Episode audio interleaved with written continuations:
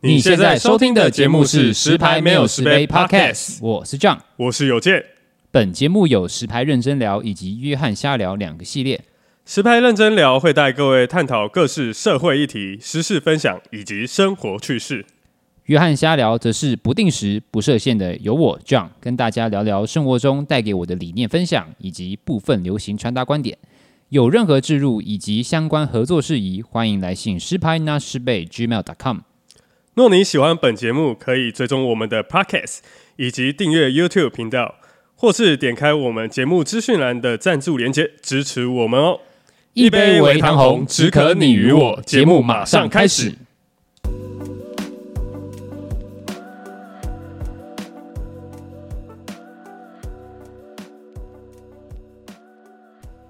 一杯微糖红，只可你与我。欢迎来到我们十牌没有十杯，我是 John。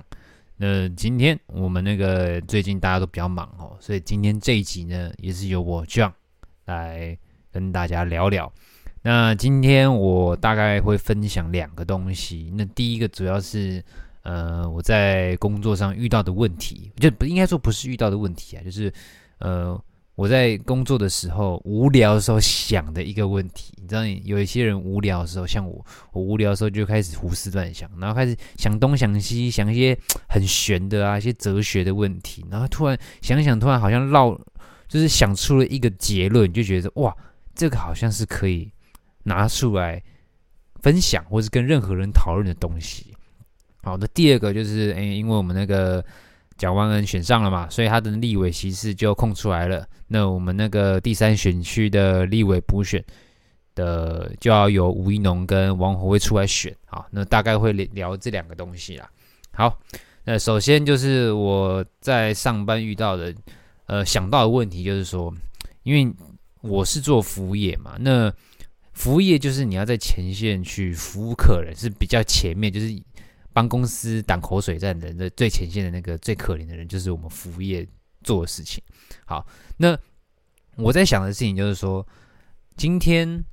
呃，我身为一个呃员工，一个服务业员工，那你知道吗？因为台湾其实是不流行收服务费的一个国家，就是你比起欧洲、美国那些，就是可能你吃个饭，稍微吃个饭，吃个餐厅，或者说你买个东西，很多时候都需要。就是付那种服务费，但是其实台湾没有这个习惯，台湾顶多真的要到那种比较偏高级的餐厅，才会有收服务费的这个服务这样子。那我就在想一个问题，就是说，因为其实我们在买东西的时候，我们常会觉得，我们身为一个消费者，我们买任何东西都会觉得我们不想要吃亏嘛，我们不想要就是呃店员或是说老板坑我们钱嘛，或是。呃，多就是或是该有的东西没给我们啊，所以有时候消费者就会很会就是怎么讲，他们会保持一种就是，呃，我能少花多少钱就少花的那种感觉。我相信每个人都身为消费者，我们当然希望能省多，能省则省嘛。但是这个能省则省，我觉得除了呃，就是店员。呃，你跟店员聊天的过程中，你可能或许会知道一些活动的折扣，或者说店员可能因为觉得他跟你聊得来，他会帮你用一些就是杀避暑这样子，会让你就是可以，就是因为他觉得你是不错客人，他希望你跟跟你建立一个长期的客人跟跟店员之间的那友好关系，他希望你常来买，所以他就会给你一些杀避暑这样子。那我在想的一个问题就是说，我们很常会遇到说，呃，客人。他买东西，他觉得说，呃，我店员应该把所有的活动跟折扣都提供给消费者，让他们去就是想说，哎，我要不要买这样的东西？那我就觉得说，嗯，今天我身为一个店员，我是领我一样都是领公司的薪水，但是其实我并没有收。服务客人的服务费，那做这件事情的时候，它是不是一个一定要做的？怎么？因为其实服务业在亚洲国家好了，我不知道，应该说在台湾，应该就讲台湾就好。我觉得它是一个被轻视的一个职业，就是我们站在最前线去服务这些客人。当然，我们也会遇到好的客人、讲理的客人、聊得来的客人，但是我们当然也很常遇到一些我们所谓的 “OK”，就是我们把所有难搞的客人都会统称为奥客。那有蛮大一部分的奥客就会来，就会来跟你吵说：“诶，今天明明就有这些折扣跟活动，那为什么你没有告诉我？”就比如说他事后回来买的，他买了之后，他事后发现说：“诶。”他好像没有给我这个折扣，那他跑回来跟我说：“哎，那我可不可以退货？就是退了这个钱之后，然后再去用呃后来的这个比较便宜的钱去购买这件东西。”那我就觉得说这件事情其实非常非常的不合理。应该说我自己有一个蛮哎蛮偏激、蛮邪恶的一个想法，就是说。今天不是说你当消费者，你就是要当一个笨蛋，妈的！你今天当消费者，当然你希望自己少花一点钱是正确，但是你不应该奢求，就是店员一定要完整的告诉你说，哦，现在活动有什么啊？哦，刷卡怎么样比较优惠啊？或者这件怎么怎么买怎么买会比较优？因为这个东西其实是它算是一个额外的服务。我们今天的重点，我们今天的呃服务的重点是我们让你。呃，在这个地方好好的逛，然后你可以试穿，然后服务你帮你拿东西、拿衣服，然后让你结账这样子。但是，并不是说今天所有的折扣我们都一定要理所当然的告诉你说，哎，怎么样比较划算哦？怎么样买比较 OK？或者说，哦，我可能知道说下礼拜可能会有一波活动，那我可以跟这个客人说，哎，那你要不然你下礼拜再来买？因为买，如果我们会告诉客人说，哎，今天我们这个。这件衣服啊，你买是其实它比较贵，那我们下礼拜其实公司会给你一个折，给一个折扣，那你可以，我们可以帮你保留，你可以下礼拜再来结。如果我们今天做这件事情，代表这个客人跟我们一定是一个很友好关系，或者他是我们的长期的顾客，那我们才可能会做这件事情。那做这件事情的时候，我们其实我们身为一个店员，我们并没有拿到任何钱，我们并没有就是因为给他这个服务，让我们得到了这个服务的服务费。公司不给我们这些钱，我们也不会从客人的身上拿到钱。应该说，就算客人今天觉得你服务好，他要多你，他想要多给你一些钱，我们都觉得很奇怪。因为事实上，我们的文化、我们的习惯来说，就没有收服务费的习惯。在尤其是这样服饰业，我们根本就没有收服务费这种习惯。那今天我想探讨，就是说，呃，身为一个客人，我们不应该把自己当成一个白痴，当成一个笨蛋。就是我们应该理当稍微去了解这个这个店的活动，或者说这个店可能会有什么样的折扣，或者怎么样。我觉得你。不是说你一定要了解透彻，应该说你必须要有一点小小概念。那你今天在消费的时候，你就可以稍微问店员说：“诶，那我买这个这个是不是稍微比较划算？什么？”你可以跟客人，你可以跟店员讨论，但是并不是要求店员一定理应要告诉你说怎么样比较好，怎么样买比较划算。因为做这件事情，我们并没有得到任何的好处。就是以现实来说，就是我们没有实质上得到任何好处。当然，你可以说，当然一定很有很多人跟你嘴说没有啊啊！你建立起这个你跟这个顾客良好的关系的话，那他就会常常跟你来买啊，那你就比较容易得到什么奖金干嘛的。的确，这是个非常理想化的一个想法，因为并不代表说，因为说如果说我们都一定要用这种比较激进的方式，比如说给他一些。呃，甜头啊，或是稍微给他一些其实不是明目上能做的一些折扣啊，那长期累积下来，这个客人他并不是因为跟你聊得来，他并不是因为跟你投合，所以才来跟你聊，他只是觉得哦，找你买会比较便宜，所以才找你买。那我觉得这就是一个这个关系，并不是一个很很营养的一个很正向的一个关系，他就只看重。你可以给他一些比较好的价格，比较挺的价格，他才来买的嘛。那说真的，如果长期做这件事情，除了我们可能对公司的，呃，就是呃营业额可能会有一些影响之外，我觉得对于我们自己也没有，因为这叫什么？这叫宠坏客人。那长久遇到这个问题的时候，客人就觉得说，哎，那你当初都会给这些折扣，为什么现在不能给？那当然，我们身为内容店员，我们也觉得不好意思啊，因为我们以前都给，但现在不能给，所以我会觉得说。店员跟客人之间最好、最完美、最理想的方式，就是大家各自有各自的服务的方式。我们有消费的方式，他我们有服务的方式。你不能逼客人，不能逼店员说你一定要对我怎么样的服务。我我们一定很有礼貌的服务你，我们一定就是好好的接待你，但是在于所谓的呃要给你要给你呃算多少钱呐、或者说要帮你算什么钱，除非我觉得你今天跟我真的是很聊得来，很合。我才有可能会帮你做生意，但是我觉得你身为一个消费者，或是我自己身为一个消费者，完全不会去要求说店员一定要，呃，就是一定要给告诉我这些资讯。就是我会问，但是他们就算不主动讲，那也没关系，因为其实说真的，大家都是辛苦出来赚钱嘛，来上班。你呃，你这样子很很多客人会很不合理的去跟你说啊，你应该要给我什么折扣什么什么的。可是我自己个人会觉得说，why？懂我意思吗？我们活动，我们有什么活动，我就会把它摆在前面。我们有什么活动，我们就会把它写在我们的呃，比如说官网啊，或者是在 DM 上面啊，或者我们会摆在消费柜台的或那结账柜台，或是说任何柜上的一些扛棒都会放嘛，我们都会很明很明显的展示出来。那今天我们都展示出来了，那你还是你后来还是不知道这些东西，那我们也照常结账。那我觉得到最后你自己如果没有。知道这些事情的话，我觉得并不完全是店员的责任，有一部分可能消费者自己要承担一个责任，就是说，哦，我们不能每次消费者当一个笨蛋，你知道吗？就是我们好歹也要做一些功课，不然我觉得你今天早晚。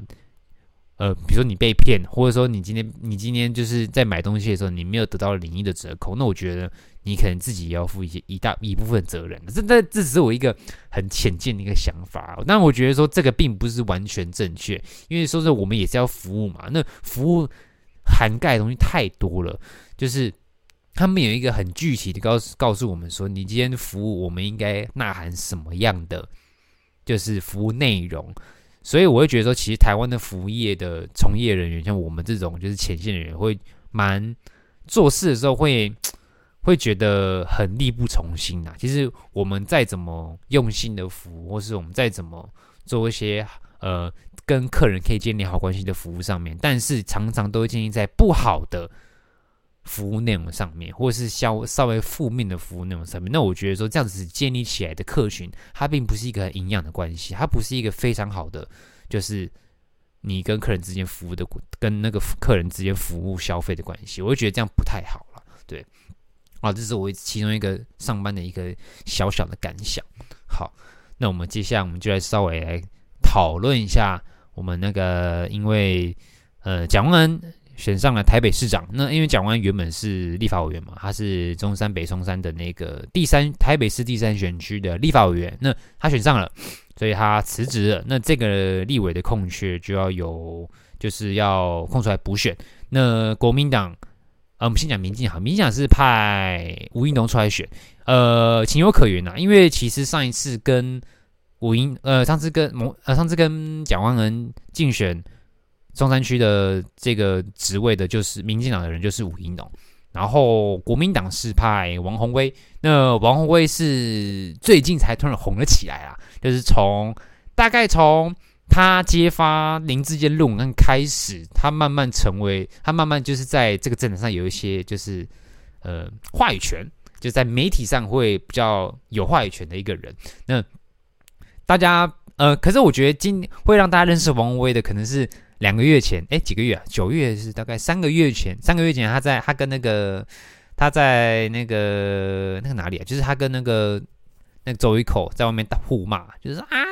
你老公是你老公，就是跟那个吃什么？我老公爱吃我什么？就是那个周一口在跟他们对骂，就他们两个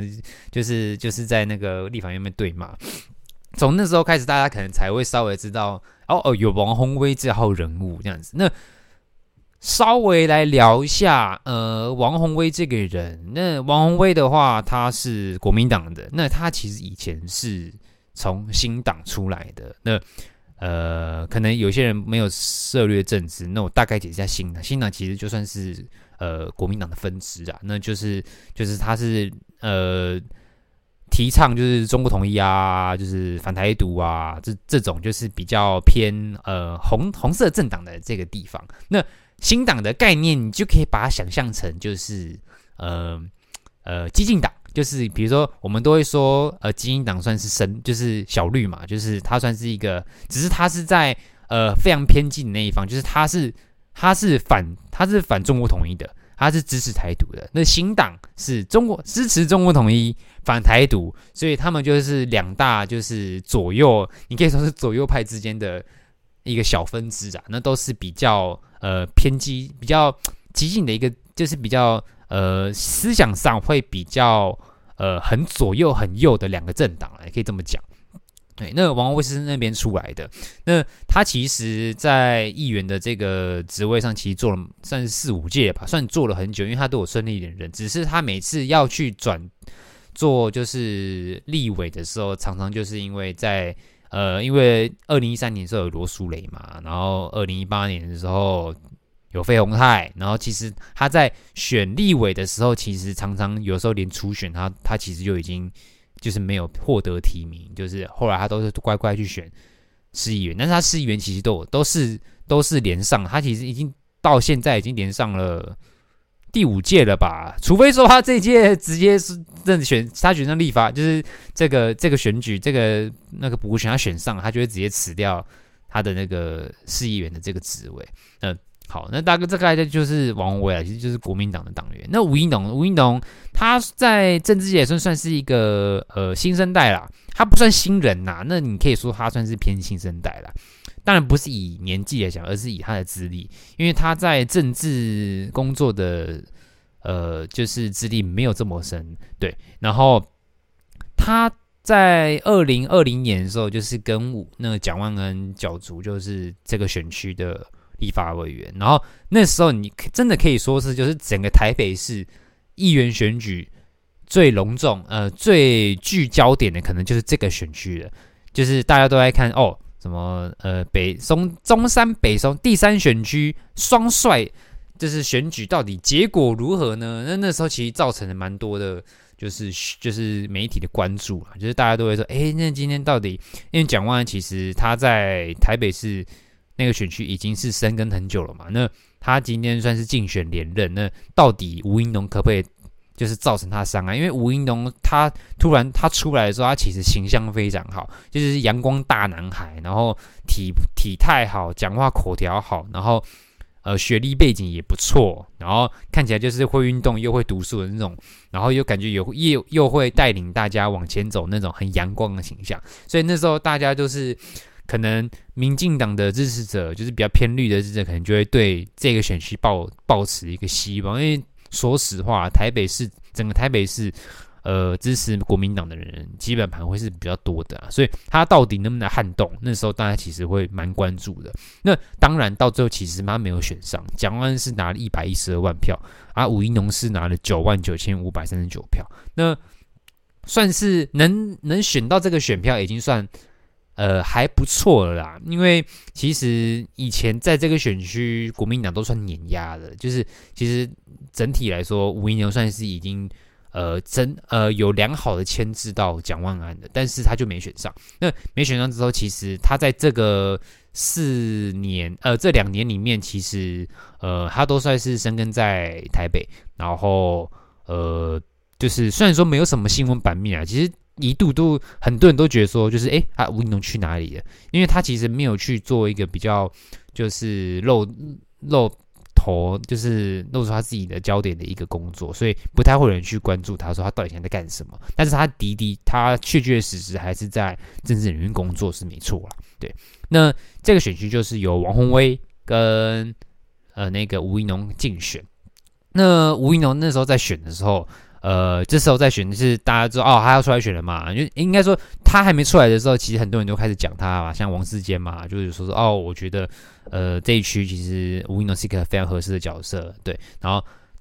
自从大家开始提到他的名字的时候，然后这时候媒体记者都会问他们，就问吴怡农一句话，就说：“哎，吴怡农，就是那这次你对这次选举你怎么看？哦，就是那你要你在这几个几周你会用什么样的就是呃？”手法什么样的策略去竞选呢？那吴怡农就有说，他希望有一干净的选举，他不要立牌啊，不要做太大的就是宣传啊，他希望就是扎扎实实的做竞选，就是呃，请走基层啊这类型的，就是他不想要就是走回走回就是以前那种就是要到处呃宣扬啊，到处贴扛棒啊，然后也不走抹不走就是就是抹黑啊什么什么的，就是他想要走一个干净偏佛系的这种就是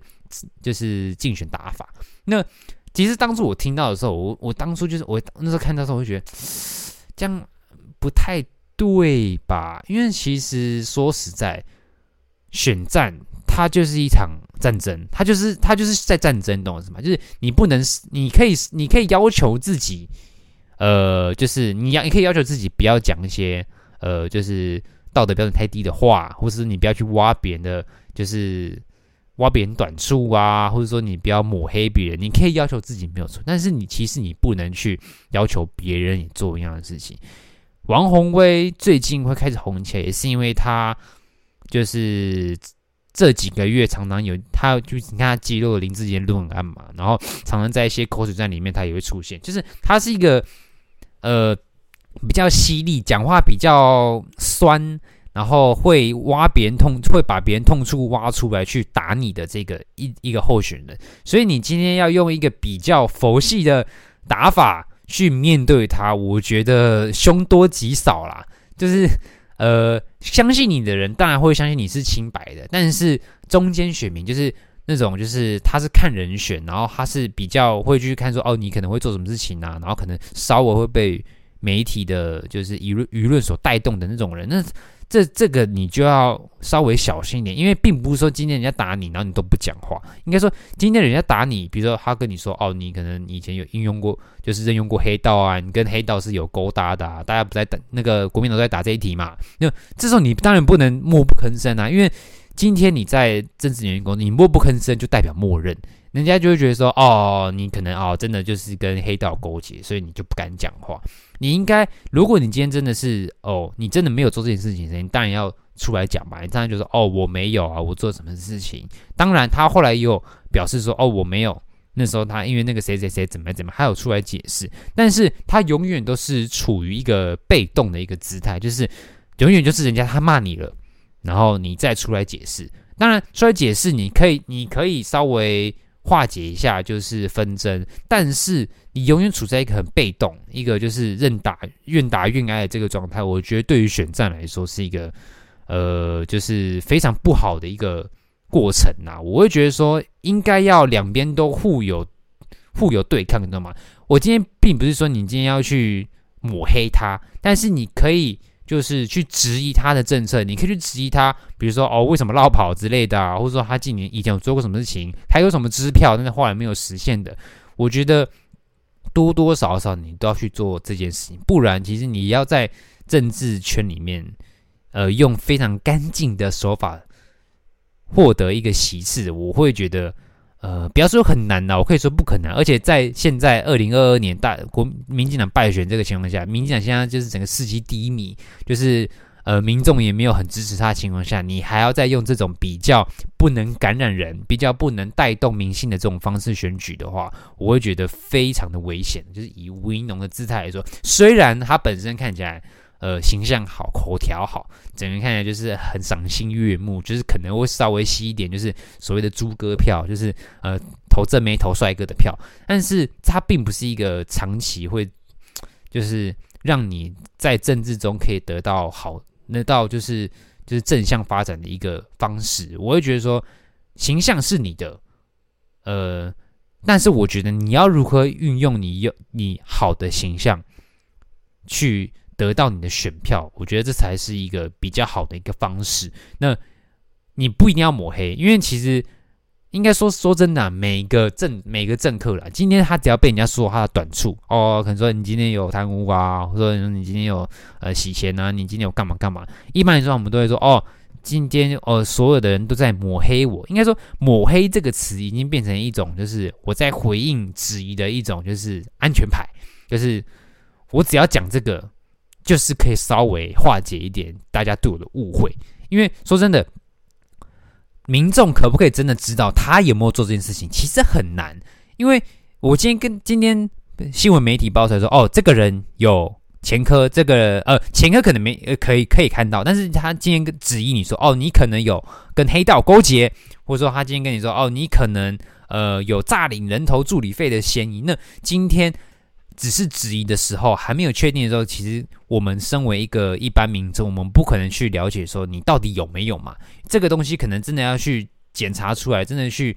侦办之后，我们才会知道结果。但是以一般大众，我们根本不会知道，我们只能听信于媒体，我们跟听信于就是。呃，媒体人，我们才会知道说，哦，他有发生的事情，但是不是我们可能不知道。但是有些人可能并不是抱持着我想要知知不知道这些，而是他是想抱持着他想拿这个来打你，就是他提出了这个问题，但是是不是有，有没有结果不重要，重点是他造成一个社会的舆论，他多多少少有伤害到你的形象，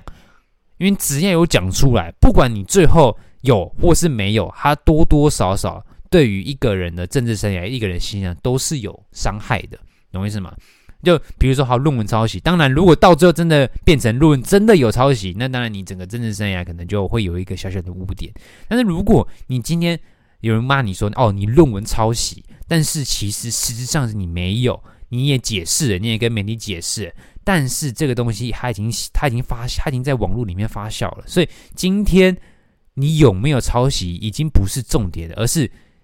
你已经被冠上了，就是哦，你可能有抄袭的这个印象，懂意思吗？就是他刀多少都会有一个印象在，但是好或不好，我觉得就很看人。但是既然会有人打出来，那我觉得多多少少你就要去顾虑这个东西。你今天一直一直被愿打愿挨，我会觉得说，就是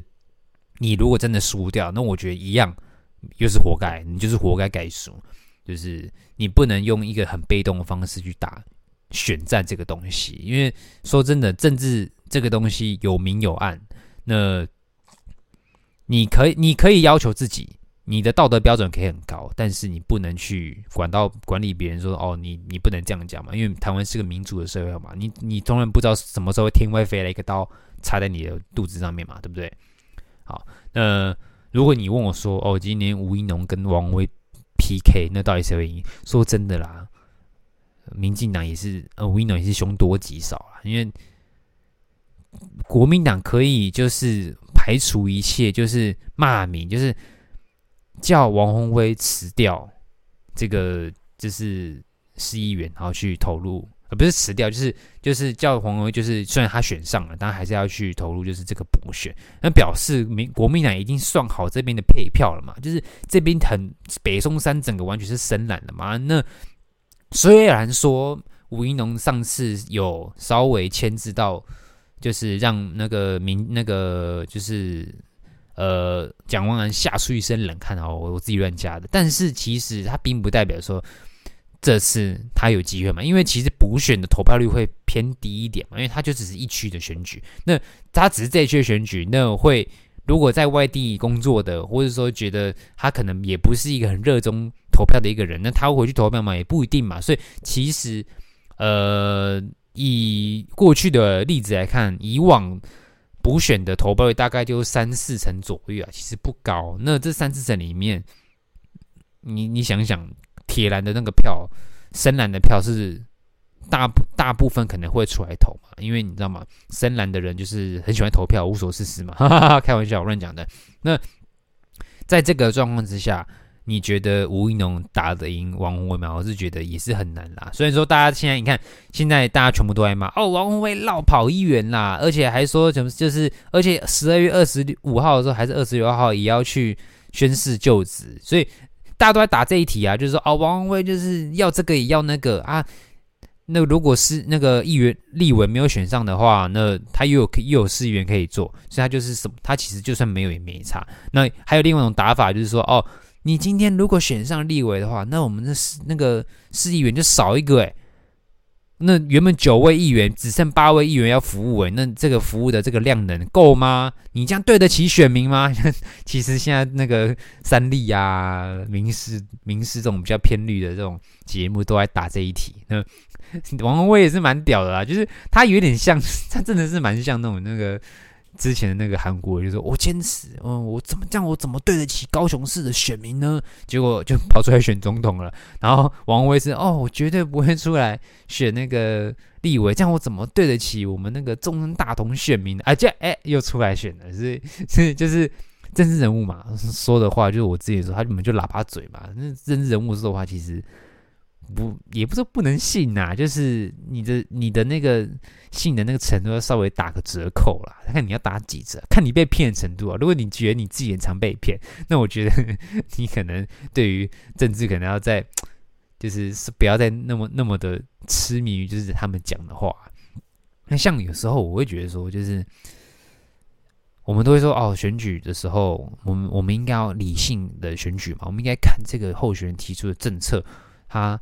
或是说，他今天如果是个他如果是个政治新人，或者他是新生代，我们应该要看看他的政策，看看他的资历是什么，我们才去选嘛。那如果他今天是个中生代，或者他是一个老屁股，那我们应该看出他之前讲过的话，开出的支票有没有兑现嘛？就是他之前说哦，我可能要做什么做什么，那有没有达成嘛？那这也是一个非常理想化的选举的一个过程。那其实说真的，你今天在投票，你今天在选举的时候，呃。为什么大家都会开空头支票？因为其实我们要看的，因为空头支票大家都会开，所以其实我觉得我想法并不是，我并不太会，我会看他的政策，比如说像市长或是总统选举，我会稍微看一下他的政策是什么，但是他并不太会左右我投给这个人与否，你懂我意思吗？因为我觉得，呃，对我来说，我投的是我对这个人的印象、人格特质。或是他以前有做过什么事，他的资历经历是什么？反而他对未来提出的想法，比如说哦，我未来承诺会做什么事情，我未来承诺会做什么事情，我觉得反而不是不重要，反而而是他并不是我着重的点。因为我觉得这个是未来你该做的事情。那未来我们不知道要发生什么事嘛，搞不好你真的你你可能会一些因为一些原因而没有做到。那到时候可能会有骂你说啊，你当初开开这支票说你会做这件事情，那后来你没有达成。但是可能你自己有苦衷。但是你身为一个政治人物，你身为一个掌权者，你当然有。义务接受民众的批评嘛？你也你总不能说就是哦，因为因为怎么怎么样，所以我没达到嘛？你这样就是在推卸责任啊！人家不会设身处地为你着想，人家只会觉得你在找借口，然后逃避责任而已。所以对我来说，选举的时候，我选这个人的原因，并不是真的，并不是因为他提出什么政策，他是一个很次要，一个是我后来才会看的东西。我会选这个人，很大一部分是他这个人的人格特质，他的。呃，比如说他的形象，或是他以前的资历，他做过什么事情，呃，可能多少他，呃，可能党派，我多少也会看一下他是什么党的。所以其实，我觉得以选举来说，呃，空头支票这种东西到处都有，所以大家其实不用这么的专注在说他未来会做什么事情，它只是一个方向。这种感觉就好像你以前在学校的时候，你可能会跟你老师说：“哦，我那个下一次短考我一定考比较好。”或者说你你大学在做你的职业规划的时候，你可能会说：“哦，未来我一定要好好做什么，为社会贡献呐，就是做什么工作，几年之后我要怎么样？你会有个进程嘛？什么短短程短程未来的憧憬啊，未来愿景，我三年内要达成什么？五年内要什么？那现在你往你往前看一下，你以前所做出的承诺，你达成了吗？对，你达成吗？不一定嘛。”所以，对未来的憧憬、承诺或是政策，我觉得大家可以当做一个参考，当做一个小小的方向，或是当做一个你监督这个人的一个方式。但是，投出这个票的价，投出这个票的倾向，我觉得你要你你当你认定你要投给谁的这个认定，我觉得你应该是要去看这个人的之前他做了什么事情，他完成什么事情，这我觉得才是比较重要的。好，那这这这大概是我们今天的约翰瞎聊了。那，你已经连续两集由我自己来录了。那下一集开始，呃，就会我们那个马吉跟我们的有健就会回来。那也期待，请大家期待下一集的节目。我们也会找一些呃，就是也那个朋友啊，或者是我觉得他们还不错、资历不错的人来跟大家聊聊他自己的工作经历什么的。好，那我们这一集就到这边结束了。我是这样。那我们下期再见拜拜。